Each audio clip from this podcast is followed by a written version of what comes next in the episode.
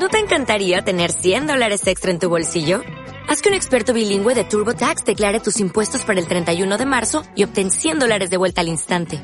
Porque no importa cuáles hayan sido tus logros del año pasado, TurboTax hace que cuenten. Obtén 100 dólares de vuelta y tus impuestos con 100% de precisión. Solo con Intuit TurboTax. Debes declarar para el 31 de marzo. Crédito solo aplicable al costo de la presentación federal con TurboTax Full Service. Oferta sujeta a cambios o cancelación en cualquier momento. Muy buenas noches a todos, bienvenidos a una nueva edición del podcast Back to Back. Muchas gracias a todos por seguirnos y bueno, hoy quiero dar la bienvenida especialmente a un nuevo fichaje. Emilio, muy buenas. Muy buenas noches a todos. Muchas gracias por incorporarte al equipo y bueno, a los colaboradores habituales, eh, Nacho, Juana, Sergio y Manu, también muchas gracias por estar hoy aquí con nosotros. Ah, Hola, buenas. Bueno, pues vamos a hacer un pequeño repaso a la actualidad. Vamos a empezar con los primeros resultados de las finales de conferencia. Y bueno, eh, quizás la mayor sorpresa para algunos, por lo menos, es el 2-0 de, de, los Celtics a los Cavaliers. La otra eliminatoria está igualada, 1-1. Houston Rocket contra, contra los Warriors. Quizás un poquito más esperado ese resultado. Pero bueno, me gustaría que empezásemos a comentar un poquito pues vuestras expectativas y lo que habéis visto de momento eh, reseñable en los Celtics contra los Cavs.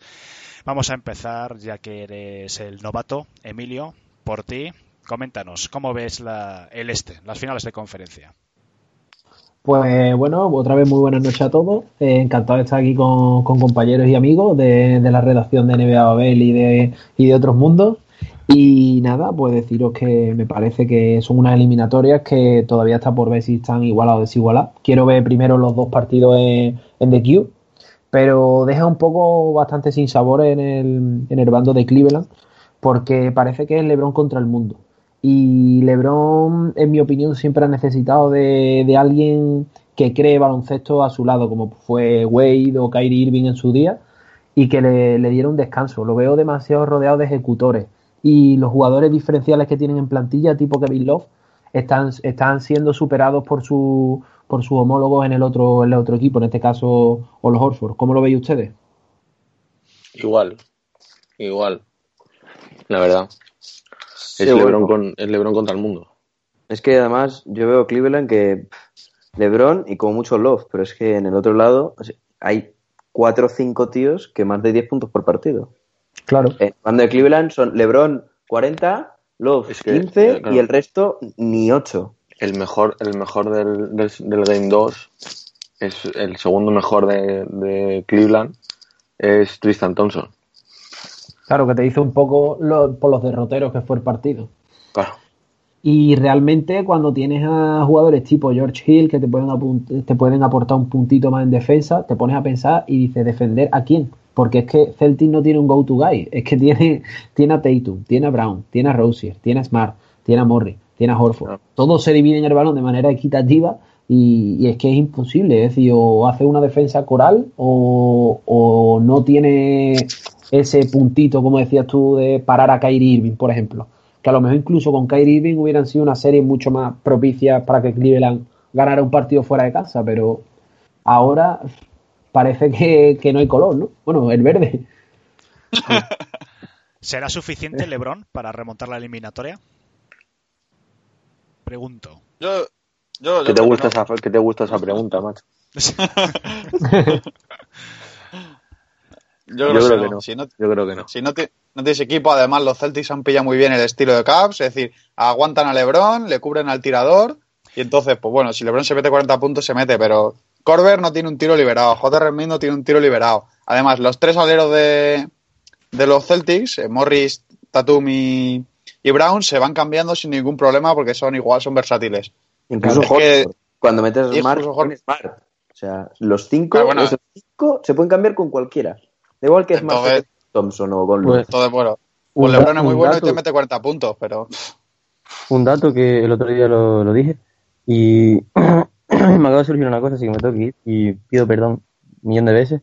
Bueno, lo que dijo, digo es: Corber el otro día metió 11 puntos, creo, en el, segundo, en el Game 2 y Cleveland no había perdido ningún partido en, en playoff en el que Corber metiera 10 puntos o más. Y lo perdieron, rompieron la racha. Para que veáis cómo está, cómo está la eliminatoria. Además, eso es lo que decís, que los Celtics tienen jugadores que están jugando 30, 35 minutos, son intercambiables, entran con 21 años que tienen, que se nota muchísimo. Después tú tienes a Corber y a JR, que ya no es tanto la edad, sino la condición física que tienen, a quién tienen que defender y el papel que tienen en el partido, que realmente muchas veces están abiertos en la esquina esperando a que les llegue la pelota. Y es que Cleveland sufre unas desconexiones brutales. Le meten unos parciales que, que son, es que son irrecuperables en, en el TD Garden. Y No sé respecto a lo que dicho Emilio, tienen 21 años esta gente, pero es que eso tiene un mérito tremendo, porque siempre vemos a equipos jóvenes que se la pegan en playoff precisamente pues porque decimos, les falta experiencia, pero Brown y Tatum parece que llevan, y Rose Bueno, toda la vida jugando ahí. Los, que eso es quien chavales, que por Stevens, pero joder. No, la- no, y los chavales que valen, valen y ya está, tío. Hay gente, hay jugadores que llegan muy verdes a la NBA y que necesitan tres años para jugar. Y hay gente, yo que sé, Ah. Donovan Mitchell este año. También, pues son jugadores que vienen ya hechos. Tatum ya venía hecho, este tío era muy bueno y sigue siendo muy bueno. Es que, Decimos en playoff no ha destacado tanto como en temporada regular, es que pegan Sí, el bajón ahí a la hora de pero- competir en esos pero partidos. Simmons tiene una cosa un poco distinta, que es que Simmons lleva toda la carga ofensiva de su equipo y Claro. nunca la habían defendido como lo defendió. Entonces, Mm. cuando llegaron y cambiaron el estilo y defendieron a él, se volvió loco porque es un chaval que nunca se había enfrentado a eso. Claro, Tiene que ver con, Tatum, que es un uno para uno, un individual, me la juego bien, me ha hecho el pase más fácil y está mejor integrado. Claro, yo suscribo todo lo que habéis dicho, todo. Además, creo que también la juventud pesa, pero el escudo que llevan también pesa. ¿eh? No es lo mismo tener a tres tíos de 21 años una franquicia con una dinámica perdedora que no tiene un plan, es decir, que no tiene una necesidad de ganar tan inmediata a jugar con la camiseta de los Celtics. Que cualquiera que se pone la camiseta de los Celtics sabe a lo que va. Es como lo que puede pasar con el Bayern de Múnich, con el Madrid, con el Barcelona o con tantos equipos en fútbol, Mm. por hacer un Claro. símil. Sí, eso es total, les tiene que caer una presión encima a la hora de jugar que... Mm. Pero también eso tiene una carga negativa, pero es que están rompiendo totalmente con todo lo negativo que puede tener esas cosas contra ellos. Y es Lo que llama la atención. Lo están canalizando muy, muy bien. También mérito Claro, de y-. No, por supuesto, el esquema, el esquema les favorece completamente. Si es que yo el otro día vi el partido de los Celtics, el, el Game 2, el 1 no lo he visto. Y es que todo el rato tiran liberados, das la sensación de que Mm. todo el rato está tirando el, el tirador que mejor colocado está. y juegan a 18, 19 segundos y les da igual. Lo mismo te hacen una transición en la que acaban la jugada en nada, en nada de tiempo, dos pases y bandejas, a, a hacer posesiones de 20 segundos en la que entran, entran, entran, doblan pases, sacan fuera y al final muchas veces hasta Aaron Baines, el mismo Aaron Baines, se juega un triple o, o, la- o mete una bandeja solo. Es lo que decía, es que tiran muy liberado, muy liberado. Eso también, eso también yo creo que es de mérito de, de la defensa de Cleveland. No, a ver, sí, también Steven se ceba con el punto débil de Cleveland, que claramente es su defensa. Así es que fueron la 29 peor defensa de la liga. Es decir, solo los, los Kings defendían peor que ellos. Y en transición es un horror.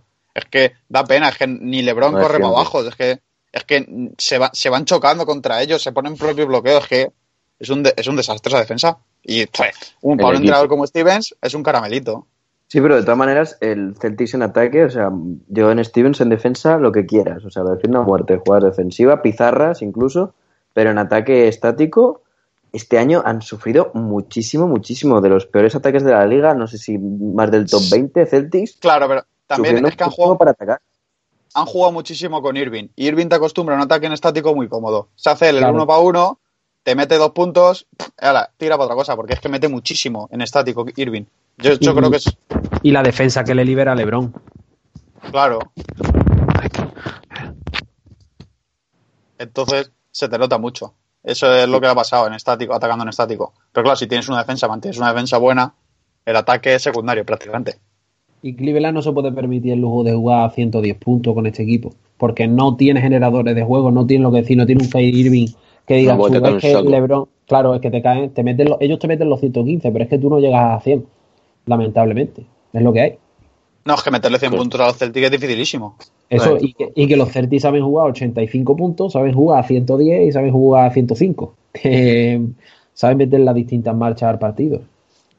Hubo un compañero hace un par de semanas que apostó a un 4-3 hasta eliminatoria. No sé si querrá ver la cara eh, o cambiar su apuesta. No, no, sé, no sé si fui yo, pero yo la cago tantas No. veces que no me da Yo no, vergüenza. no, no. Yo, de hecho, yo di a Cleveland favorito al principio el bracket del todo, yo di final Cleveland-Boston, pero Cleveland que ganaba, y ahora es que no, no tengo por No, no, fui yo, fui yo. El 4-3 fui yo. Juan anda a la cara. Sí, sí. Bueno, pero ahora os planteo yo una pregunta. ¿Veis tan Me descabellado. ¿veis tan descabellado que Cleveland gane sus dos partidos de casa? Es que No, lo mismo. Es que ahora Yo mismo que los uno- Celtics han metido una marcha, pero. Uno ¿Quién sabe? seguro van a ganar, para mí. Y yo soy aficionado a vuestra muerte, pero uno van a ganar seguro. Claro. Boston fuera de casa está como un flan. Claro, Yo- y, y- yo- El importante es el partido de paso mañana. El partido de. El primero en The Cube. No, no, no, sí, sí, ahí el- tiene- Eso es un, es un séptimo partido, clave. eso. Esa es la clave. Eso, pe- eso es un séptimo partido. pensad también el rendimiento que ha dado Boston en casa y el que ha dado fuera, porque con, con Milwaukee sufrieron muchísimo y con, con Filadelfia, eh, incluido el Confetti Game, fueron partidos que, vamos, ese partido lo ganaron por demérito de Filadelfia realmente, que estuvieron en el partido, no se dejaron caer y demás, pero ese partido lo normal hubiera sido que a Boston hubieran llegado 2 a 2. Entonces, si solo han ganado fuera de casa a Filadelfia. Milwaukee Claro. no los ganaron, y a Filadelfia un partido, creo, si no me equivoco. y, uno solo. Y no sé si será así, pero yo creo que, que Cleveland jugando en casa va a intentar tirar de perros viejos y va a intentar eh, hacer defensas de playoff sabiendo que en casa te dejan dar mucho más que fuera. Entonces yo creo que van ahí a llevar el partido por esos derroteros. No sé qué pensáis. No, no, pero- Y además los sí, tiradores sí. van a jugar mejor, van a jugar con, con el factor de su cancha, de su público, no van a tener tanta presión de jugar en un pabellón ajeno, además que hace tanto ruido como es el Garden. Claro, y de Q aprieta, ¿eh? Que de Q no es un pabellón silencioso, que allí hay ganas de, de deporte. Y que ya LeBron ya entró un poco más Mm. el otro día en el Game 2 en, en juego. Entonces eso. Joder, hombre, 40 puntos. De 15 a 40. Son para entrar Triple doble con 40 puntos. Ah, Bueno, si os parece, vamos a pasar un poquito también a la, a la otra final. eh, Houston contra Golden State. Parece que más igualdad, 1-1. Esperado. Yo creo que Sí. más o menos la igualdad. eh, y bueno, alguna Pues- sensación. Yo, yo vi el primero y me dio la sensación de que, de que este, de que Golden State se los iba a barrer, ¿eh? Porque el primero, no sé qué, buah, yo- me dio toda la sensación de decir, Buah, hasta aquí han llegado las series. Pero no, luego ayer meten 300 triples los, los estos, de Ariza, mete CJ Miles, no, es PJ Tucker. PJ Tucker. PJ Tucker, en Babut está horrible, por cierto, Capela, que, que va a hacer millonarios a todos los, los chavales del draft que vienen el año que viene, porque, porque ese, ese perfil de pivot y Es el perfil a buscar. claro, sí, sí, sí, completamente.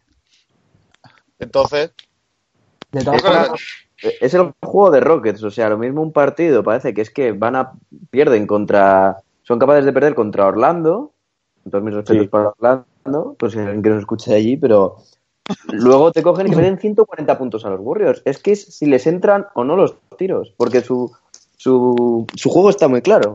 Es sí, sí, agarrado, pase al Sí. tirador y que tire. Si entran ese día, ganan. Si no entran, no ganan. Y lo No, normal y es que el, el ataque, el ataque en estático de, de- para la defensa en estático de Golden State es una burrada. Si es que tienen a lo mejor cuatro de los mejores 10 defensores de la NBA.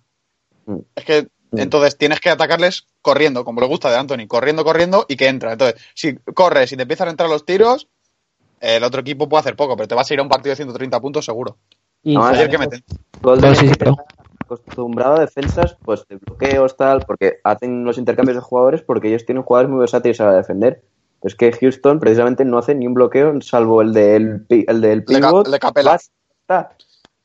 Sí, no y además, en el partido de ayer, eh, a Curry se lo ceban una barbaridad. Todo el rato pican roll a Curry, pican roll a Curry. eh, Harden solo contra Curry, eh, Chris Paul contra Curry. Lo ceban porque saben que es el único defensor malo que hay ahí y lo, lo hinchan. Y al final pues hacen mella porque es un, es un tío que no puede aguantar tanto rato porque no tiene el físico de otros jugadores. Yo Bien, quería pues bueno. decir un par de cosas de- del juego de Houston. Lo primero, creo que me voy a ir un poco de purista, siendo mi primer día en, en back to back. Pero voy a decir algo impopular. No me gusta ver partidos de Houston. No me gusta. No me parece que jueguen, es decir, juegan un baloncesto efectivo porque ahí están los números.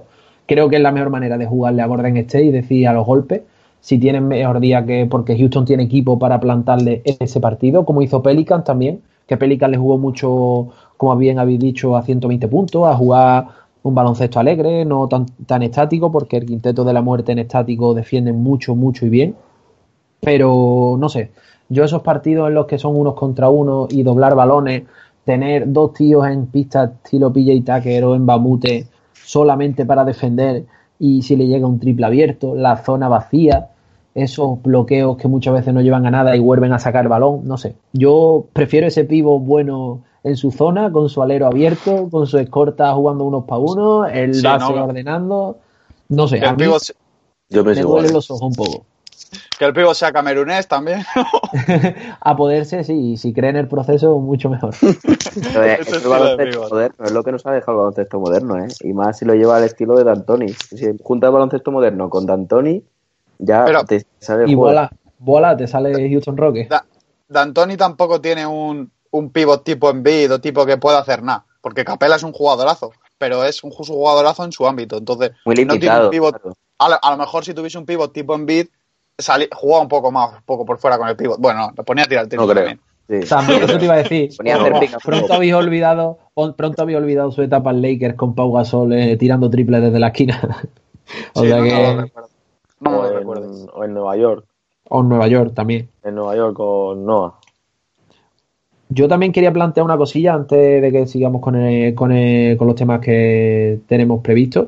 ¿Qué, qué os parece la rotación de Golden State? ¿Creéis que está que es sólida, que está bien marcada? Un día juega Jordan Bell, otro día juega eh, David West, Kevin Looney, El McGee. chavalín, es, el chavalín este que es a la pivot es Kevin Looney, ¿no? Sí. Sí, Eh, eh, está, está jugando fantástico. El otro día defendió fenomenal y se intercambia muy bien, ¿eh? sí, sí. A mí me gustó Sí. mucho, la verdad. Te, coge a Harden y lo defiende. Yo creo que uno de los Ya, secretos de, de Golden State, aparte de la inmensa calidad de, de sus jugadores, es precisamente la rotación de, de Kerr y el cómo trata a los jugadores. Yo creo Ah. que esa es la clave. Yo, yo tengo el corazón muy, muy partido ante esta final, porque por un lado me gustaría que ganase Houston, porque, bueno, yo creo que vendría bien también a la NBA quitar un poco la... eh, la- La supremacía, sí. Sí, exacto, de, de Golden State contra Cleveland tantos años y tal, me gustaría, pero por otro lado, no me gustaría que ganase Houston, por el tipo de baloncesto que hace, y eso yo coincido, porque es un baloncesto feo, es un baloncesto que a mí me, me recuerda a ir a un casino, porque es tirar, tirar, tirar, tirar, y como bien habéis dicho, si entran, ganas, y si no, pues tal, pero ya no, no salen de ahí. O sea, su pizarra es pasar a- a- al 1 o al 2, que tienen el 60% de tiros y bueno, pues si ese día si se han levantado con la muñeca bien o yo qué sé, o la Virgen del Pilar les ilumina, pues ganan. Claro. Claro, pues Claro, que- los 135 caen fácil, pero es que, claro, o, o también se pueden quedar en 70. Claro, es que- efectivamente. Es que, es que para mí no es baloncesto, lo que pasa es que tengo el corazón dividido, porque también pues el ver a Draymond Green y, y marchándose a casa llorando, pues joder, me, Eh, me alegraría el es- verano. eso es. Yo quiero que, yo quiero que pierda Draymond Green. Sí, a mí sí. me da igual quién gana. Solo quiero que pierda Draymond Green. Pero, De todas maneras, de todas maneras, vosotros sois conscientes de que esta serie están siendo calentamiento para Stephen Curry, ¿no? Que No, va sí, a llegar a las sí. finales como una moto. No, no, Yo el otro el otro día lo comentaba Daimiel en, en directo, eh, lo estuve viendo en diferido, pero él lo comentaba que es verdad que la rota, por eso os preguntaba por la rotación de Kerr, porque eh, tanto en el primer partido como en el segundo, Stephen Curry jugó muchísimos minutos con el con los otros cuatro compañeros en pista suplentes. Es decir, lo que hacía antes Kevin Durant con la ausencia de Curry, que era llevar el equipo con otros suplentes y demás, lo está intentando con Curry, yo creo que es como para enchufarlo, como para, para meterlo en dinámica, para que se dé cuenta de que este equipo es el suyo. No sé cómo lo veis. Es que Yo, yo, yo creo, creo. Que no. Yo creo que no. Yo creo que, yo creo que es para como una manera de decirle a, a los otros, a los suplentes, por así decirlo. Es decir, "Hosti- joder, contáis, ¿sabes? Sí, sí. pues, yo Jugar, creo jugar, lo que- jugar con él. ¿Sabes? Como, como un premio. No sé. Lo que le pasa a Curry, yo creo, es que no, a él no le viene nada bien que Durán juegue también. Porque no sé, él no acaba de enchufarse. No acaba de ponerse en ese momento que decían, como dicen los de lo del picorcito que decían de y. Claro, que es cuando le entraba, empezaba a tirar tiros y tiros y tiros y tiros, y empezaba a enchufar triple de 9 metros, triple de 7 metros, triple con un tío encima, y decía, se había acabado el partido. Con Durán que- eso no te pasa porque Durán te hace el aclarado, te mete un una canasta, y joder, los puntos valen, pero Claro. no tienes enchufado a Curry. Totalmente de acuerdo. era- Y lo que no quiere decir que no sean ¿no? compatibles. No, no, claro que no, no, joder, si han ganado un anillo, no voy a decir eso. Claro, claro. Es que el problema es que ahí en ese equipo el, un- el único anotador que tenían era Curry, porque bueno, Thompson te puede meter 50 puntos en un partido, pero todo Sí, a base de pizarra, básicamente. O sea, mucha. Sí, sí, bloqueos, salir de- tal, no, no salir, salir del bloque. Claro, no, le salir del bloque en directo, sí, sí. muchísimo balón a Curry y muchísima anotación a Curry. Entonces, pues Curry no, no va a estar tan enchufado, obviamente. Eso y de- luego el resto de equipo, pues básicamente se aprovechan pues de, de otros de otras partes del juego, Draymond Green, de bloqueos No. también, continuaciones, pues Sí, Draymond Green juega, otra- juega otra cosa. sí, Me cae mal, pero, pero es buenísimo. es buenísimo. Sea, a mí, a mí, por ejemplo, no me cae mal porque se lo ha ganado, tío, el estatus que tiene y se lo ha Sí, ganado pero- en segunda ronda, ha puesto no sé cuál era.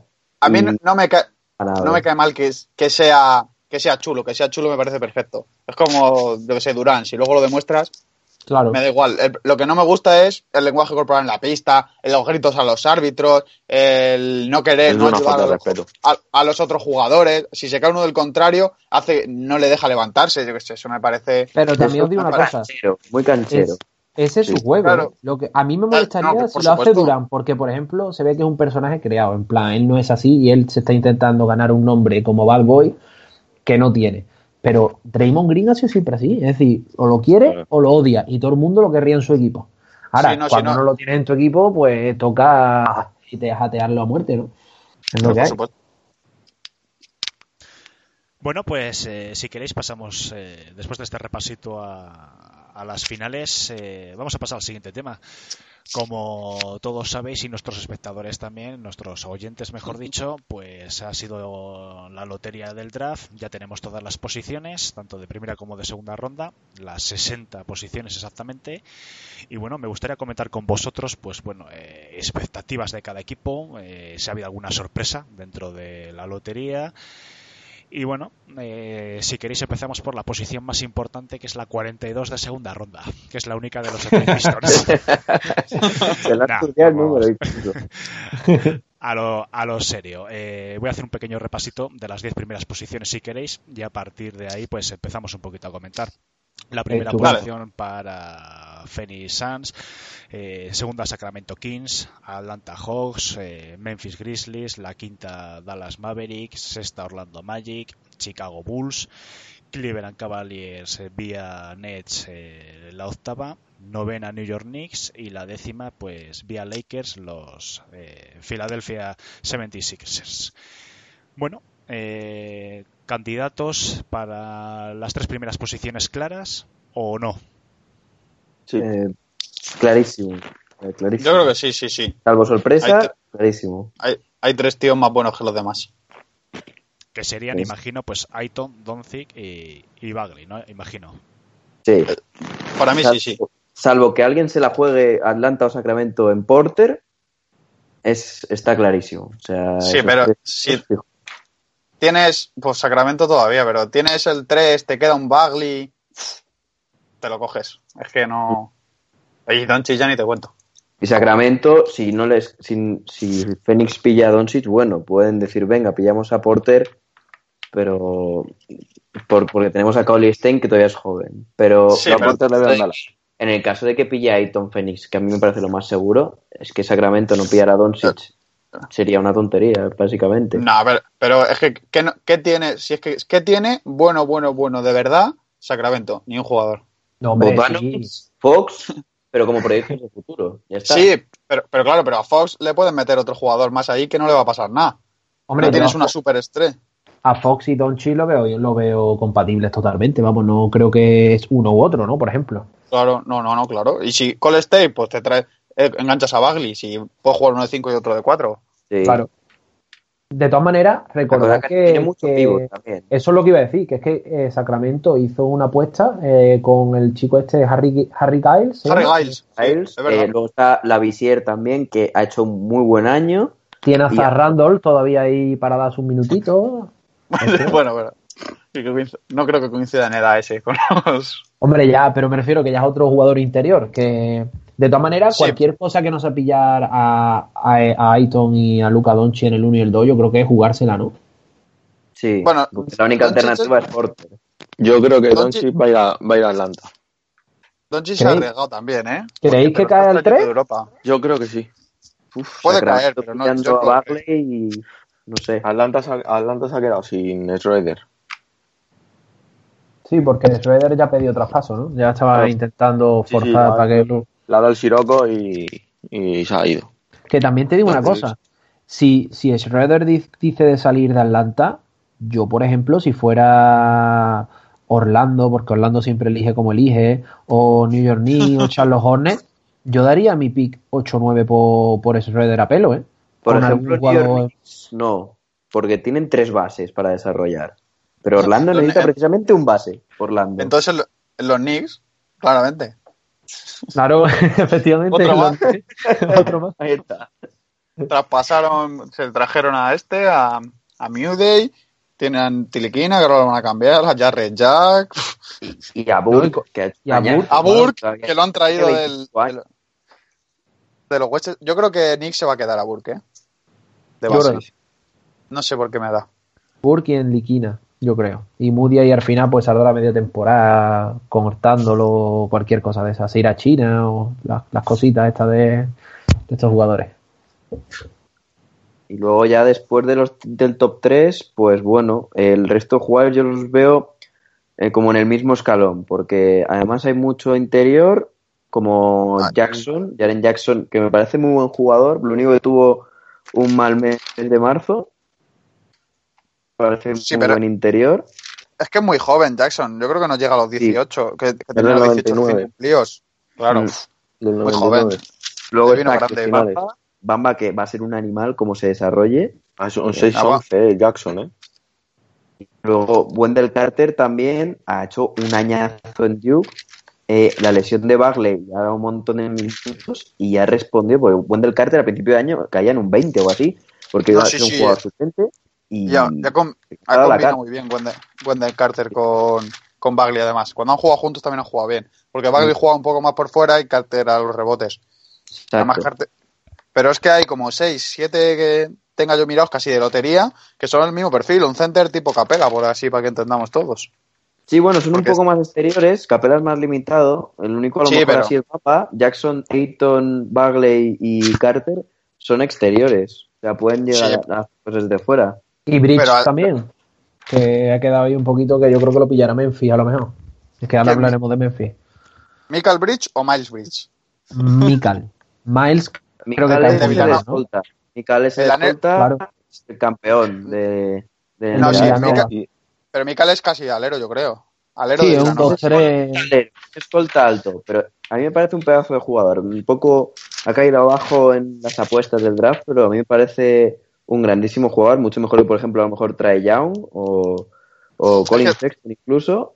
Trae, trae yo no jugártela también. Es otro Sí. que. Pero a mí me gusta un porque es un jugador muy del estilo. Claro, pero es que ¿cuántos carry recuerdas quiero- tú en la NBA? Ni uno, uno, carry.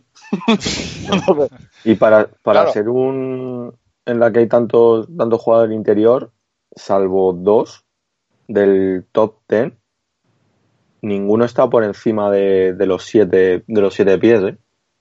Claro, pero porque son modernos, nuevos. Sí, claro. Aiton está por encima. Ayton y Bamba, ya, ya está. Y Bamba claro. son- Ahí tenéis más son siete, siete pies. Yo tengo. Bueno, sí, tengo 7-1, pero vamos. De todas maneras, eh, yo creo que estaremos todos de acuerdo Sí, de que Phoenix, Phoenix, salvo sorpresa, por de decir, de la universidad de donde viene y la, decir, el pick que tienen, Aiton eh, va a ser la elección, salvo sorpresa. Te Bueno, puede hablando- dar un poquito de duda lo de Kokoskov, pero tampoco Mm, creo exacto. que. No sé. No creo.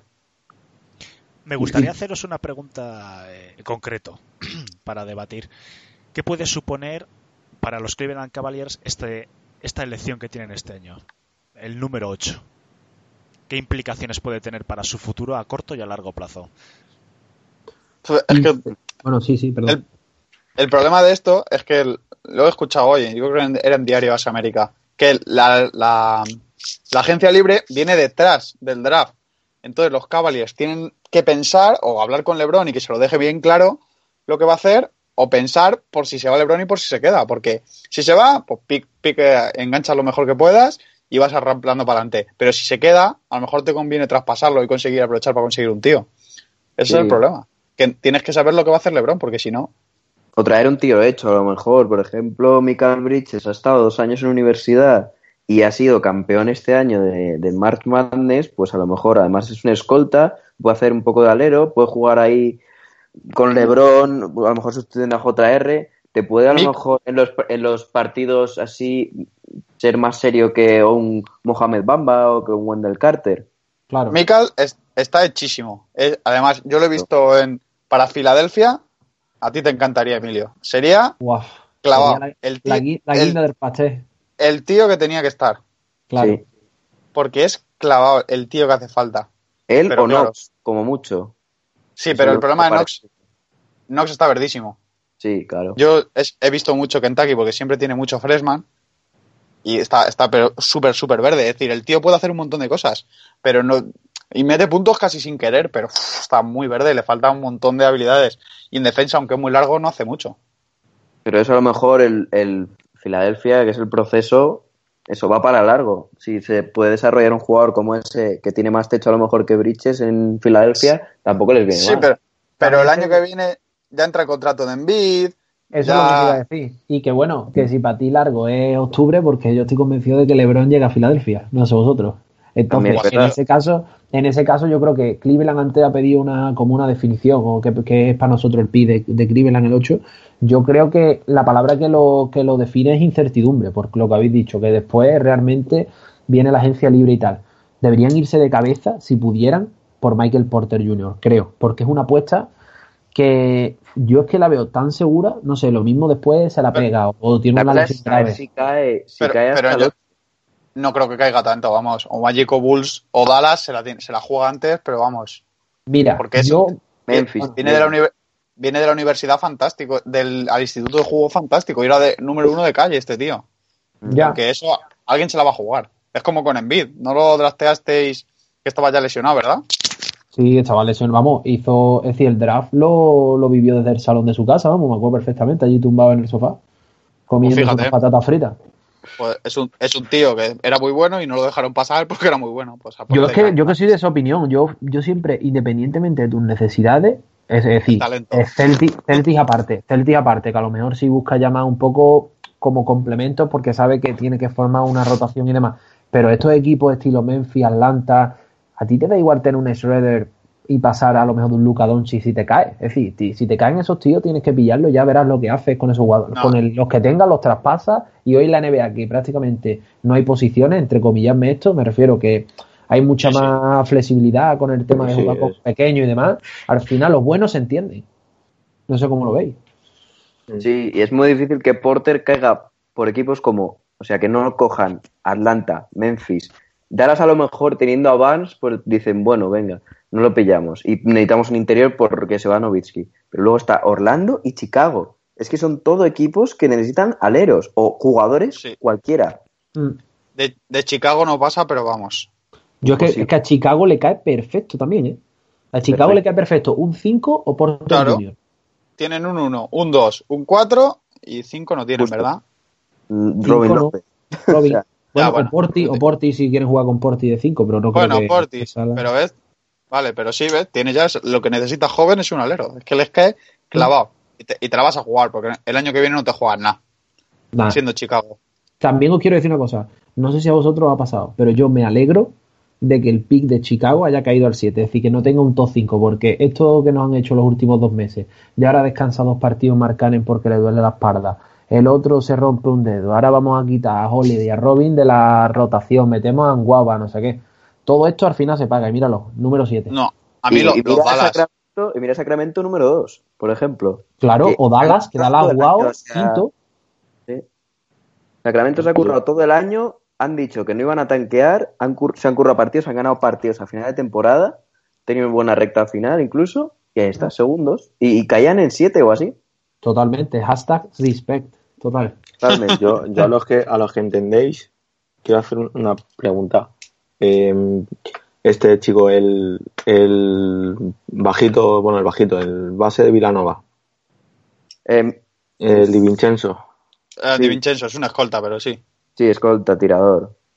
Sí. ese, Ese- va a caer muy abajo, Yo segunda ronda lo he vi- o eso. No, lo he visto esta mañana, eh, creo que era SB Nation, lo tenía el, en el 25 de los Lakers, por esa zona. Uh, les vendría de lujo, ¿eh?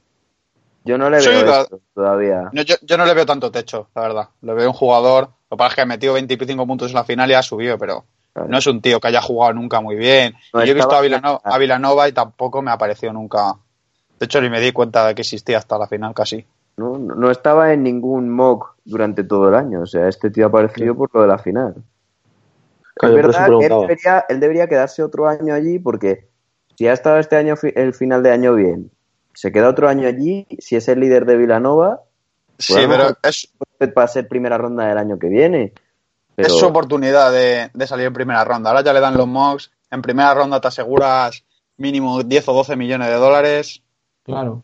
Es que Que eso es, al las- fin y al cabo, el tema económico renta. Y cuando te ves entre Claro. los 30 y 35 primeros, es muy Claro, difícil un- renunciar, ¿eh? Claro, segunda allí, ronda sí. Lo puedes cortar, ¿verdad? Porque pero a un, a un primera tienes que pagarle mínimo los dos primeros Sí. años de contrato. Sí, creo que te los tienes que 25, comer los dos primeros años. mm, Eso mínimo. Entonces, y luego alguien te repescará porque eh, jugártela por un tío, entonces te ganas ya Mira. unos millones de, euros- de dólares que no vas a rechazar. Mira el mismo Nick Stauka, que está todavía dando vueltas ahí, que ha pasado por Sacramento, ha pasado por Filadelfia, ahora está en Brooklyn. Al final, siempre siendo un tirador, te dan una oportunidad, porque algunos, todas las plantillas tienen un tirador. Entonces, Claro, y si, y si sales bien y, eres, asumible, y si no te Claro. cortan el año que viene a tomar por saco. Entonces, es mucho más fácil para ellos. Entonces, es su oportunidad de salir en primera, y yo creo que ha dicho que pasa de rechazarla. Pero a mí, Aunque, ejemplo, efectivamente, no me parece que tenga el nivel. Por ejemplo, Grayson Allen. Grayson Allen lo están dando en segunda ronda y me parece mejor jugador que Vincenzo. pues, pero- Ahí hay Son más o menos distintos. lados. Son distintos, pero son dos tiradores, ¿vale? Dos escoltas tiradores. Sí, pero, Pero- también Grayson, Al- Grayson Allen juega en Duke. Es decir, que tiene ahí eh, que dices que esto, los de Duke que no son freshman luego pegan bajo siempre. Mm, Porque han estado muy bien entrenados y tal. claro. bueno, ¿y qué os parece, qué creéis que puede pillar Memphis? Porque todo lo que estamos hablando son o jugadores exteriores, o bien interiores, o los dos o tres aleros que hemos hablado, en plan Michael Bridge o o Porter, iba a decir, Me- o Porter Jr. Memphis, si le llega, por- Porter Jr., sí. Sí, no lo deja Jackson. escapar. Si cae Ah, porque- Doncic por cualquier casualidad, Doncic. Y si Hombre, no, Doncic claro, yo creo que lo va a pillar cualquiera que pueda cogerlo, ¿no? menos Phoenix, Y Bueno, Phoenix podría, lo es que podría, pero es que dejar da. escapar a Ayton. No, y- a ver, podría, uf, Sí, pero además, porque da para todo, es decir, necesitas un pivot, es un pivot. Necesitas eh, anotación en la zona, da anotación en la zona. Necesita, es un tío de allí, que lleva allí jugando desde que se fue a Arizona. No tiene que cambiar de ciudad, está encantado. No, y Y además ha hecho entrevistas es un unos pivot meses. bajito tampoco, es un pivot muy alto y es que además el y muy físico. Y muy ágil, ¿eh? Sí, sí. Muy, muy ágil. ágil. A mí me recuerda muchísimo a Embiid, por ejemplo. Es, Sí, es es el mismo un- tipo de jugador sin, sin defender todavía. Y tiene carisma, que eso es muy importante. En Sí. defensa en mil le da. Sí, Doncic tiene menos sangre, el pobre. Ta- También no sé Hay cómo una- lo veis. Dime, dime. Sí, consigue, continúa. Ah, hay, una entrevista en Colgados del Aro, creo que era. No sé si sabéis los quiénes son. Sí. Turriaga y, sí, sí. Sí, y de, sí, y de sí. Mier. Pues, Que está Doncic, de verdad, el chaval tiene menos sangre, el pobre, menos gracia. Es muy, ni- es muy niño. ¿Qué tiene que ser del este? Bueno, Claro, sí, eso iba a decir yo. jugar de- Y Al final parte- uno pase donde nace, ¿no es así el dicho? ¿O nace donde Sí. nace? Pues ya está. el chaval, el chaval es yugoslavo y esas cosas, pues, pues, sí, pues tiene. Oye, que, además que- yo todavía no le veo el, el preparado para Estados Unidos. Es un chico con un físico que está a lo mejor lejos de, de los Ayton, Porter, eh, eh, A ver, por sí, ejemplo, Knox, Bridges. Le veo muy lejos de eso. Se tiene No, que pero- Yo, es que yo del tema físico no voy a hablar porque me puedo soltar una burrada. Prefiero, prefiero No. callarme. No, pero, eh, pero, pero también tienes que irte allí, porque Gasol tampoco tenía el físico y luego llegó y lo cogió. Sí, sí. Es decir, lo que no vas a mejorar es entrenando aquí en Europa, porque en Europa ya está petándolo y tiene 19 años. Entonces tienes que seguir avanzando y el avance está hacia allí. Y a lo mejor el primer año, pues las defensas te zampan. Es lo que digo yo, a lo mejor le van a creer que es una decepción, por ejemplo, y luego a lo mejor explota. Hay que, hay tener paciencia con este chico. Sí, sí. y- A este no, no le puedes pedir que sea titular. No. De hecho, ti- ti- titulares tienes cuatro en primera ronda, yo creo. A ver, en Yo Sacramento, sí, porque es que Sacramento, Atlanta, pues, o en Memphis, pues Bueno. va a ser titular seguro. Bueno, pero Sacramento tiene a, tiene a este, ¿cómo se llama el chico que trajeron de. Pelican? Eh, no, y a ver, que trajeron de Pelican en el traspaso, como que me encantaba mi Ah, Buddy el Hill. bameño, Buddy Hill. que realmente, Hill. tú sabes, que titular va a ser porque es una apuesta y demás. Y también le avala, yo creo que la buena experiencia de los jugadores europeos que han ido últimamente, estilo Sari, Bogdanovic, gente que tiene un par de años por lo menos de, de experiencia en Euroliga, porque Mario Eson ya fue prácticamente un destello, se fue muy pronto. Y Doncic también tiene, yo lo vi el otro día en la tele, hace una semanilla o, lo, o así, y le vi gordo, pero ahora ya le veo más fuerte. Es decir, yo creo que ya está empezado con el trabajo de preparación física y demás. ejemplo, para que Y luego llegan aquí, le, llegan allí, le darán sus cosas, sus, sus batidos, sus la cosas. de magia. ¿no? Claro, sus cosas legales de allí. Claro. Y lo de dejarlo en banquillo en Sacramento no es ninguna locura. Este año con Foxland tenía muchos No, partidos en el banquillo y era su top 5 de draft. Y el Sacra- base Sacramento. era Hill, pero que Hill lo pillaron en agencia libre ya una vez pillado a Fox. Sí, sí, y no tienen prisa ninguna, ¿eh? Que no, que van po- poquito a poco y el rendimiento cada Fox en el tramo final ha sido muy bueno. Incluso el Frank Mason tercero este que salió hace una semanilla a, Bueno. a falta del término de la, de la liga regular, también hicieron algo parecido. Le, los iba metiendo poquito a poco, 20, 25 minutos, 30. O sea que, que no es descartable lo que habéis dicho. ¿Quién es para vosotros el equipo que mejor ha seleccionado, eh, yo qué sé, desde el 2000, por poneros una fecha así relativamente reciente? El Los equipo- Knicks. ¿Los Knicks para ti? Los, Eh, los que Cel- los Celtics. Yo diría Celtics o Warriors, porque Warriors, por ejemplo, su equipo bueno, entero Celtic, Celtic. Es War- Warriors, es verdad. Me cambio a Warriors. Pero, no, pero no voy tanto a los resultados como, como franquicia, es decir, sino como jugadores. ¿Qué- Para mí, pero- ¿Quién es la franquicia que mejores jugadores ha dado a la liga? Independientemente de que después vía traspasos hayan acabado en otros equipos Hombre, o, o tal. Warri- Warriors está pillado en un pick 7-8 a Stephen Curry, que es todo un dos veces MVP. En segunda ronda, un Draymond Green. Eh, un 10-11, eh, Clay Thompson. Ah, también pillaron a este, al que está ahora en Dallas. Harrison a Harrison Barnes. Harrison 10, ¿no? Barnes, ta- también muy atrás, para lo que puede ser. Lo que pasa es que este año no lo ha hecho muy bien. Eh, yo que sé, es que han elegido muy, muy bien. Bell, Jordan Bell ahora, que tiene Sí, mucho techo, eh, por ejemplo. han pillado, tíos, porque si coges un número uno y te sale LeBron, pues dices, bueno, es que era el número uno. Pero han pillado 6-7 tíos que han convertido en estrellas. Y tienen un par más, ahora no recuerdo muchos, pero Pues yo voy a decir un nombre de un equipo que a lo mejor no lo tenéis tan en cuenta. A ver, no ha tenido resultados tan importantes, pero para mí Denver Nuggets ha cogido muy buenos picks en estos últimos años. Cogió a Jokic, cogió a Nurkic, cogió a Gary Harris, a Jamal Murray.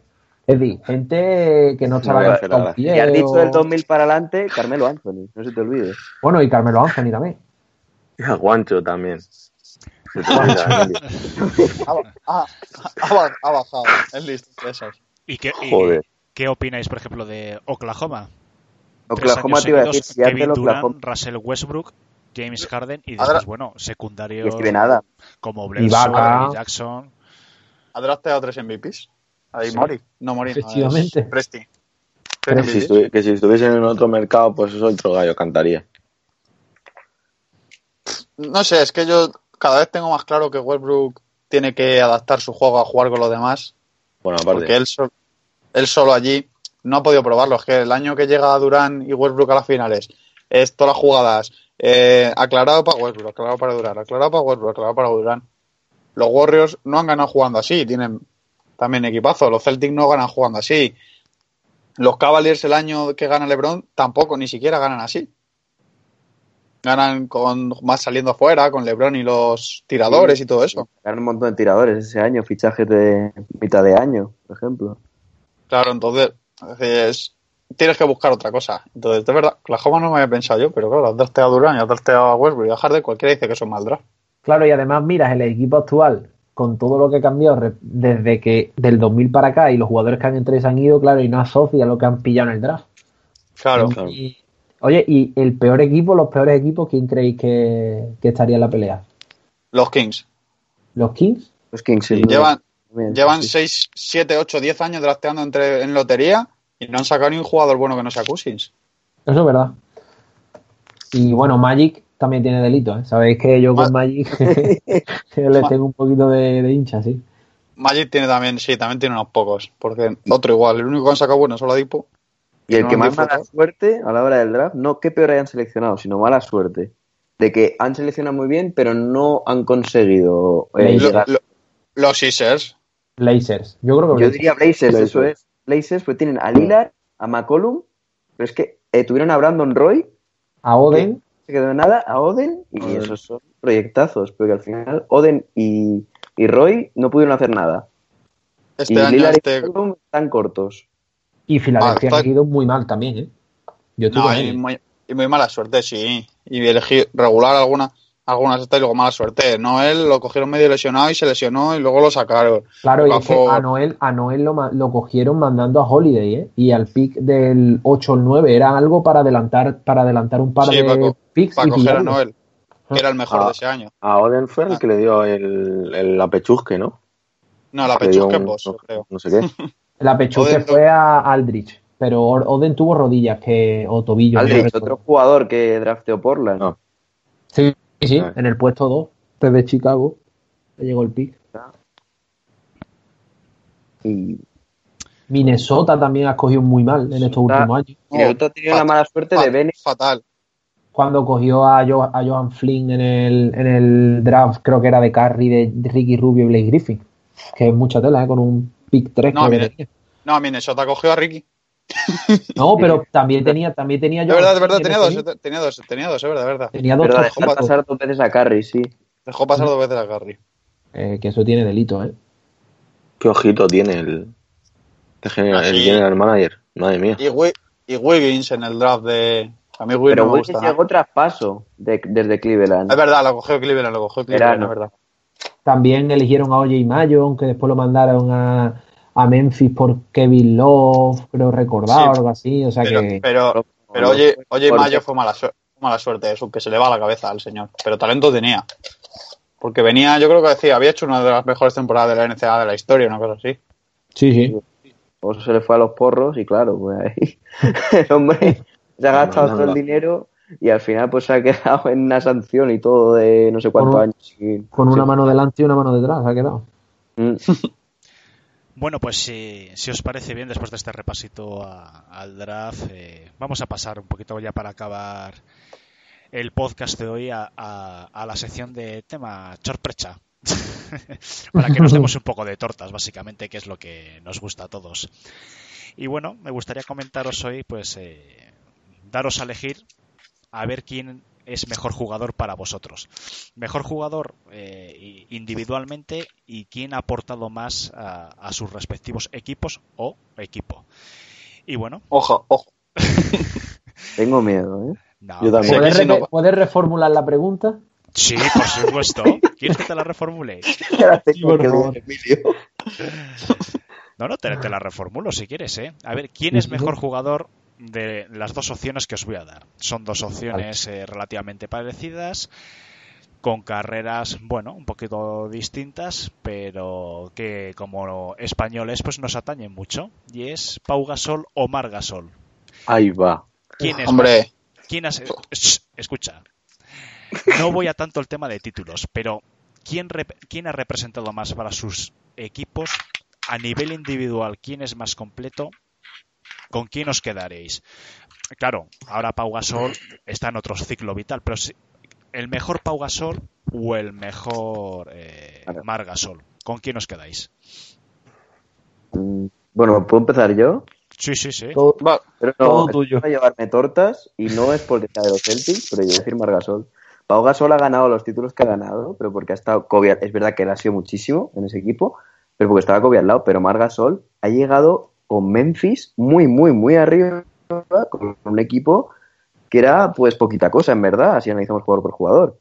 Y a mí, por características de jugador, me ha parecido mejor, el mejor Mark, mejor que el mejor Pau, sinceramente. Y, hombre, en los últimos años también, eh, cuando Pau todavía tenía algo de nivel, también Mark ha despuntado, cuando más o menos han estado parejos. Me parece que ha despuntado más Mark que Pau. Entonces yo me quedaba con Mark, pero como ganador, ahí se lo lleva Pau, por ejemplo. Como eh, en España se ve perfectamente en la selección española. que Pau tiene mucho más huevo que Mark, incluso ahora cuando Pau ya está casi en el ocaso de su carrera y Mark está en el punto álgido, que fue hace más o menos dos años, en, en el último europeo, eh, no, en los Juegos Olímpicos fue, y, y estaban los En dos. Londres. Sí, no, no, en Río, en Río. No, en Río. Y estaba Marc Gasol y Pau Gasol, si no me equivoco, ¿eh? o, o era el último europeo, no sé. Pero la última vez que jugó España con Marc y con Pau, que fue hace poco, hace uno o dos años, eh, estaban los dos a la vez y yo me esperaba muchísimo más de Marc y el que despuntó fue Pau. El año pasado. partido a, a Francia, por ejemplo, eh, que era Sí. el de la selección era Pau. Y eso que Marc ahora mismo es mejor jugador que Pau. Pero ahí están los números. En la selección española, Pau era el jugador más utilizado de España por delante de Margasol. Pero tu voto es para Mark. Pero mi voto es para Marc, sí. En NBA y en cuanto mejor jugador individual, me quedo con Marc por, porque no se le ha valorado para mí, o muy poco, el trabajo que ha hecho en Memphis. Llevar a Memphis tan lejos para lo que podía ser esa franquicia y esos jugadores que había en ese equipo. Pablo lo tenía más hecho, por decirlo así. Tampoco le voy a quitar mérito, obviamente. Es muy difícil ganar un anillo, pero... Hombre, el, el primer año de, los primeros años de Pau en Memphis los metía él solo en playoffs. Sí, eso sí, totalmente. Pero eso lo ha hecho Mark y encima de meterlos en playoff, los ha llevado lejos en playoff. Sí. Bueno, que no es fácil. pues Manu vota a Mark. Eh, Juanan, ¿contigo o no contigo? Eh, también para Mark. Yo también para Mark. Pero, a ver, en cuanto, en cuanto a importancia para Memphis, eh, sin duda Mark también. Eh, porque, pues, lo que ha dicho Manu, ¿no? Es, aunque es verdad que Pau metió también, creo que los, los dos primeros años a Memphis en, en playoff, si no me falla la memoria, creo que Mark ha metido a Memphis, creo, ¿eh? los últimos cinco años, salvo este, a Memphis en playoff. Llegando a la final de conferencia fue. ¿o Y llegando, claro, claro, y no llegando, sé o sea, llevándola lejos. Y es Memphis, o sea, no es, no es una, una franquicia histórica. Entonces, para mí, eh, en NBA eh, es mejor Mark, pero claro, ya si me preguntas, ya si nos vamos a baloncesto FIBA, mejor Pau, mejor Pau. Pero como esto es del- de NBA, Mark. Vale, Sergio. No, pues yo voy a decir Pau, pero vamos, además, a mí por lo menos me parece que por, por mucha diferencia. Es un jugador mucho más completo, más no sé qué. Es verdad que Mark en los últimos años se ha modernizado mucho más y con su habilidad para tirar de fuera y tal, ayuda mucho. Y que ha sido defensor del año, cosa que Pau no, no sido capaz de ser. Pero vamos, el partido de 40 puntos de Francia lo habéis dicho vosotros. Si yo me juego el partido y tengo solo a Paria, a Pau y a Mark, le echo el balón a Pau las, las 100 veces que lo tengo solo. Me parece un jugador más determinante, también más clave en el anillo de los Lakers, que quieras o no, un anillo se nota, ¿eh? Y que, vale, jugaba Kobe Bryant, que es uno de los mejores. Pero, eh, pero también Pau era muy importante, hasta el vivo Kobe Bryant. Bueno, ahora está más mayor y está más ya más tranquilo y menos chulo, pero si Kobe Bryant te reconoce el mérito, es porque lo has hecho muy, muy, muy, muy, muy bien. A mí me parece mejor jugador. La, la diferencia entre Mark y Pau, no es que Pau me parece que entiende mucho mejor el juego y Mark me parece mejor jugador por sí solo las características que tiene. Lo que le hace a Pau tan bueno es, es el entender el baloncesto. Por eso triunfa más en el FIBA Pau que Mark. Y Mark No, claro, y porque en el FIBA puede usar su físico, tiene, sigue teniendo muy buen físico y abusa, pero es que el, el último europeo que gana España es, una- es un abuso de este señor. Mm. Es un abuso, es que simplemente es que Francia dice, este tío tiene 37 años, pero ni Gobert me defiende, le defiende. Porque le, recordemos que lo cubría Gobert en ese europeo, ¿eh? En ese, en ese europeo Gobert fue una decepción también en general. Ya, sí, no lo hizo muy bien, la verdad. Estaba acostumbrado al esquema defensivo guay, se salió a Francia y... Bueno, Emilio. Un voto de Bueno. momento para Pau, dos para Mark. En tus manos está empatarlo o decidirlo. A ver, yo creo que eh, a ver, es una decisión difícil. Ya voy a intentar ser lo más objetivo posible porque Marc Gasol es una debilidad mía. Pero, a ver, por un lado, como habéis dicho, está el Vázquez FIBA. En Vázquez FIBA es obvio que Pau eh, puede ser el mejor jugador de los últimos 20 años, es decir, los años 90 y demás, lo que es de 2000 para acá, todo lo que se le ha achacado a Novitsky en Vázquez FIBA es prácticamente por el papel protagonista que ha tenido Pau Gasol y cómo lo ha encumbrado con los éxitos de España, etcétera, etcétera. Vamos a la NBA, al plano de la NBA. Creo que es injusto compararlo, aunque realmente esto es un juego, pero eh, las, es decir, el primer paso de Pau y Mark en la NBA no son comparables porque Pau llega a una franquicia que está en plena construcción, no reconstrucción, construcción, porque es una franquicia realmente joven, que está prácticamente eh, no compitiendo, es decir, está compitiendo lo que, lo que hoy se conoce como el tanking. Llega, es decir, él va desarrollando su juego, va a pasar los entrenadores y en sus últimos años se le queda el equipo pequeño. Es decir, los mete en playoffs y demás y le llega la oportunidad de Laker. ¿Qué pasa? Que cuando llega Laker, no se nos olvide que él en el anillo, en el, primer anillo tiene que lidiar con el Kevin Garnett en su cenit y en el año siguiente, bueno, o no sé si fue, si fue seguido o un año de por medio, creo que primero fue la derrota con Celtics y después los dos anillos seguidos, paró a Howard, es decir, paró a un Howard dominante, no el Howard de ahora, con lesiones de espalda, la cabeza perdida, no el Howard, el Howard también en su cenit. ¿Qué pasa? Que Margasol, el primer tramo de su carrera en Memphis, ha estado muy bien rodeado. Es decir, él llega a la liga y sin tener un físico imponente, se va haciendo un jugador, pero crece en torno a un núcleo, es decir, con Mike Conley, con Zar Randall, con Tony Allen, con una filosofía, la, franquicia también tiene mayores aspiraciones, pero le falta ese salto que tuvo Pau, es decir, el saber irse de los sitios. Él, al renovar, pues prácticamente se ha comido también el declive de su equipo. Por lo tanto, a lo mejor su carrera queda un poco en pañal. Tema juego. Yo creo que los dos son dos jugadores con un IQ, como dicen los americanos, altísimo.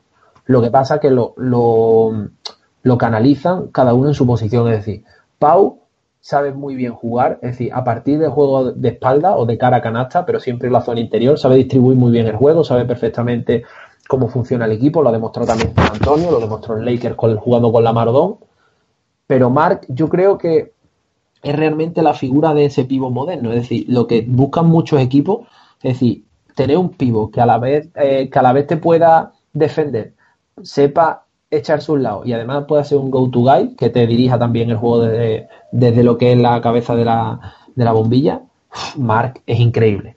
¿Qué pasa? Que por trayectoria y por nombre hasta el propio Kobe Bryant lo ha reconocido. Pau Gasol es uno de los mejores compañeros que ha tenido y le ha permitido darle dos anillos a una franquicia como Lakers. ¿Qué pasa? Que incluso Lakers yo creo que estamos hablando de un jugador que le puede retirar la camiseta. Entonces cuando entramos en eso, en eso, en esa cima, yo creo que es que ahí la comparación se queda corta. Como jugador me parecen que están, como jugadores me parece que están muy cerca de nivel. ¿Qué pasa? Que Pau yo creo que ha tenido una mijita más de suerte en su carrera y, después, teniendo esa mitad de suerte, ha sabido demostrarlo en lo que dicen los americanos, el next level, es decir, en su siguiente nivel. Pero yo le daría el voto a Pau, la verdad. Aunque subjetivamente me gustaría dárselo a Mark, pero creo que están a dos niveles distintos. ¿Cómo lo veis? Coño, pues un empate. Yo que pensaba que ibas a decir Mark, digo, así ya mi voto no vale para nada y no me mojo. No, no, te mojas, te mojas. Sí, pues, eh, joder, qué complicado me he metido yo solo en este jaleo. Pues posiblemente por los mismos argumentos que acabas de dar, Emilio, también me quedaría con Pau. Yo pienso que son dos pivots de corte diferente. Posiblemente Pau, aunque tenga eh, últimamente, en los últimos años me refiero, también ha tenido tiro exterior y demás, pero posiblemente Pau sea un pivot un poquito más clásico, que juega más de, de, de espaldas a la canasta, tal. Mar es más moderno en ese sentido, tiene un tiro exterior bastante bueno que también ha ido mejorando con los años pero evidentemente Pau posiblemente sea más determinante. Es decir, yo si tuviese que mandarle a seis segundos del final eh, en unas finales de la NBA la pelota a uno de mis jugadores y les tengo que elegir entre ellos dos, posiblemente yo se la de a Pau.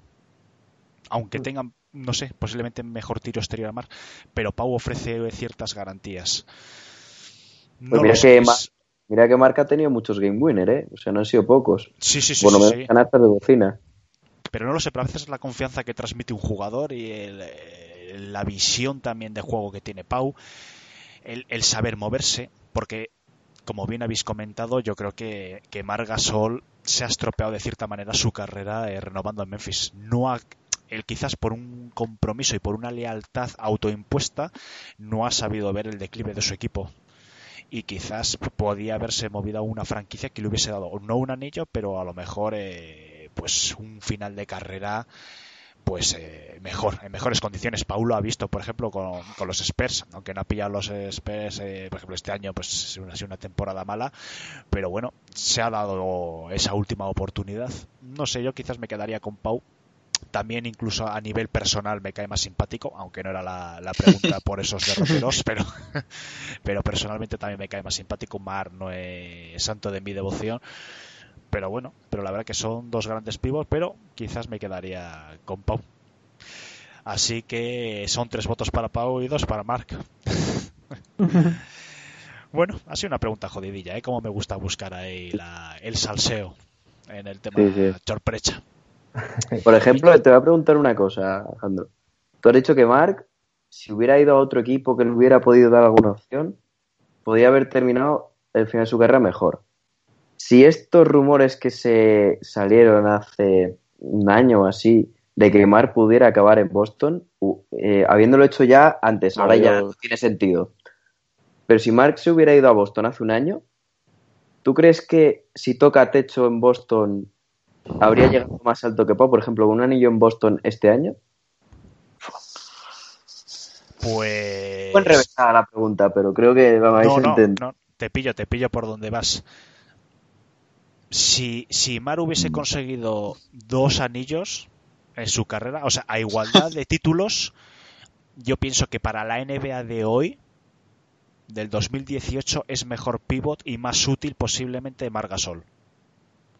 Pau fue un pivot también de su época, y lo digo en pasado porque ya Pau, pues ya sabemos que el hombre, pues bueno, Sí. está ahí, pues tal. Pero Pau fue un pivot también de su época, donde todavía había más pivot clásicos. Hoy en día pivot clásicos, pues ya hemos hablado alguna vez, pues quedan tres y, o cuatro. Y buenos, buenos, dos.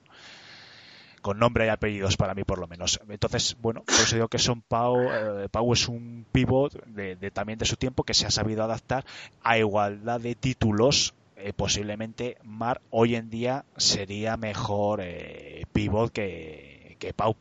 Sobre todo porque Mar tiene más, más armas. Se acerca del aro en 2-3 metros, es muy bueno. Tiene gancho, tiene reverso, pivota muy bien, tal.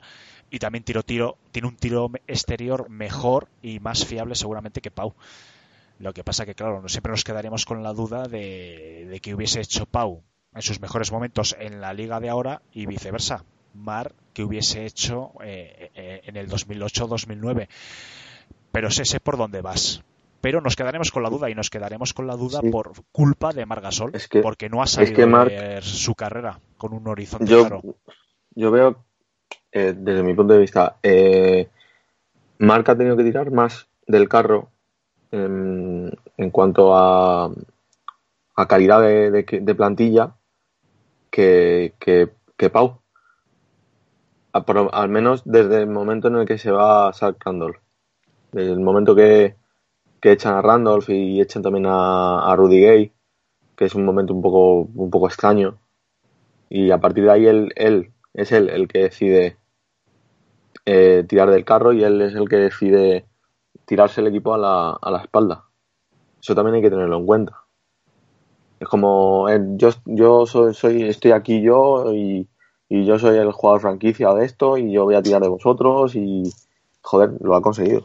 Y el equipo que tenía tampoco era gran cosa. O sea, le quitas a Conley y bueno, Claro, se te queda claro. Allen, que defensivamente lo que quieras, pero no es un buen Le- jugador. le echan- se te queda Randolph, se te queda Gay y, y poco más. Y el resto del equipo, todo gente que, que no era nada.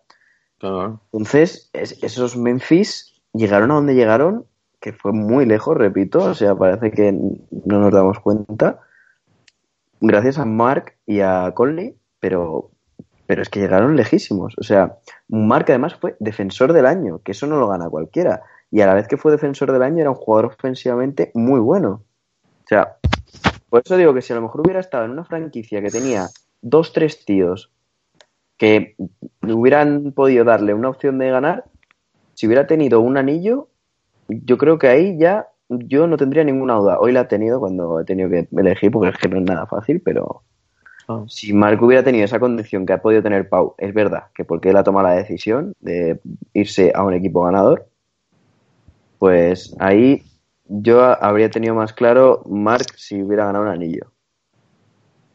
Pero también tenéis que tener en cuenta que Pau, Pau es un poco mayor que Marc. Si a Pau le hubieses hecho jugar con el tipo de juego actual, tirando triples y tal, lo mismo hubiese conseguido ser mejor jugador en ese estilo, porque yo recuerdo el año pasado, si no fue, fue uno de los mejores tiradores de la NBA. Lo que pasa es que Sí, el que mejor porcentaje te- tuvo final de temporada.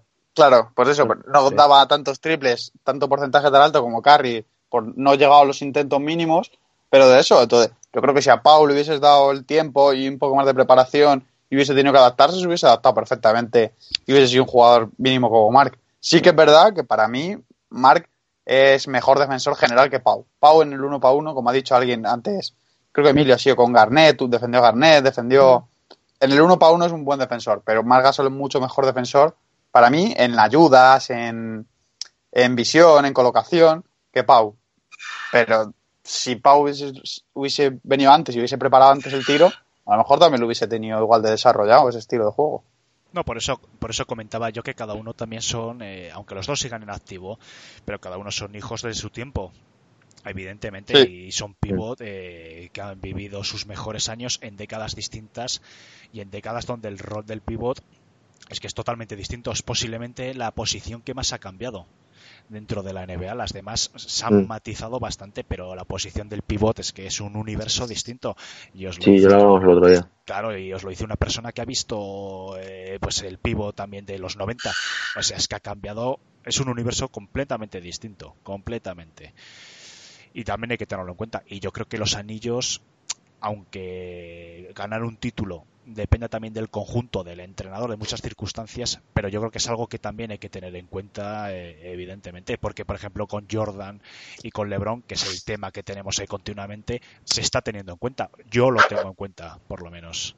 Y yo creo que con, eh, con los hermanos Gasol también se debería poner en la balanza, aunque aunque no sea lo que más pese, pero yo creo que conseguir un título dos anillos, eh, igual que el defensor del año, es cierto, el defensor del año no es un título precisamente fácil y también hay que tenerlo en cuenta. Pero bueno, yo creo que es un global.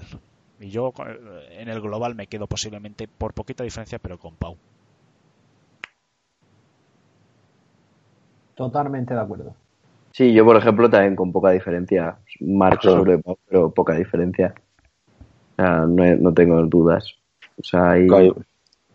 Poquísimo entre uno y otro. Y es porque son diferentes y entonces no les puedo comparar. Es una lástima. O sea, dentro de lo que son muy parecidos, son diferentes. Por lo que hemos dicho de que uno entró en 2003 y, y ya venía hecho, que luego se tenía que hacer en NBA, pero ya venía hecho, era un pick alto, y Mark fue un pick bajo en, más adelante y se ha ido haciendo poco a poco. Entonces han vivido, se han criado con dos baloncestos diferentes cuando han llegado a su etapa buena de carrera. También te Eso, digo, Manuel, sí. Marc Gasol llegó a la NBA siendo MVP de la Liga ACB, que parece que no es moco de pavo, me refiero. Que yo entiendo lo que quiere decir, que no es lo mismo llegar siendo un pick 3 que han apostado por ti y tal, como puede llegar a Donchi, a llegar como ha llegado Marc Gasol. Que realmente que te cojan en un pick 30 es bueno, llegas allí por, por mucha confianza que tenga por parte del entrenador, de la franquicia y tal, tienes un juego en tu posición que seguramente o lleve más años en la NBA o sea un pick más alto o ya haya hecho carrera en ese equipo y es más difícil.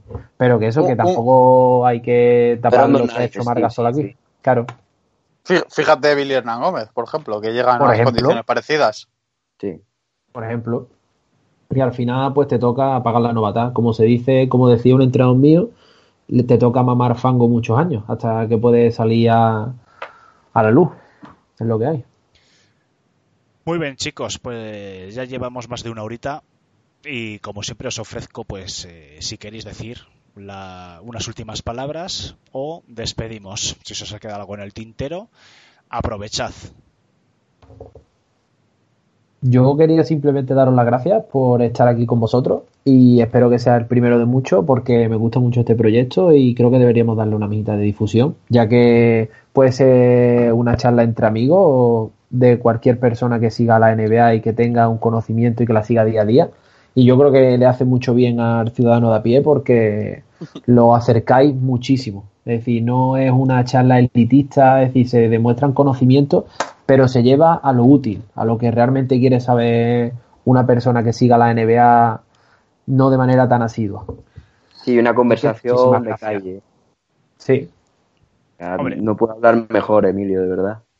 Desde luego, yo creo que es un- es un proyecto que, y además yo creo que poquito a poco vamos a ir recogiendo los frutos. Y bueno, la verdad que estamos muy contentos. Contigo también, Emilio, muchas gracias por colaborar y, evidentemente con Juan y Sergio, que son los que un poquito más me están ayudando en el proyecto. Manu hoy también, muchísimas gracias. Nacho nos ha tenido que dejar por una urgencia, pero bueno, seguro que el próximo día está. Y bueno, yo creo que es un proyecto ilusionante y a largo plazo, esperemos. Además, la próxima temporada que los Pistons van a llegar a semifinales de conferencia, joder, va a ser mucho más interesante. Este año os hemos dejado a los demás un poquito de ventaja. Pues bueno, nada, ahora, pues muchísimas gracias a, a los cinco. Eh, os emplazo al próximo jueves. Ya veremos si hay algún especial por ahí de por medio. Y nada, muchísimas gracias tanto a Juana. Buenas noches. Buenas noches. Buenas noches, Sergio. Buenas noches. Manu, buenas noches. Muchas gracias lo primero y, y buenas noches también a todos. Y Emilio, compañero, muchas gracias. hasta vosotros, muy buenas noches. Y a nuestros oyentes, pues os emplazamos al siguiente podcast, eh, back to back, de un equipo de, de amantes de la NBA. Muchísimas gracias a todos.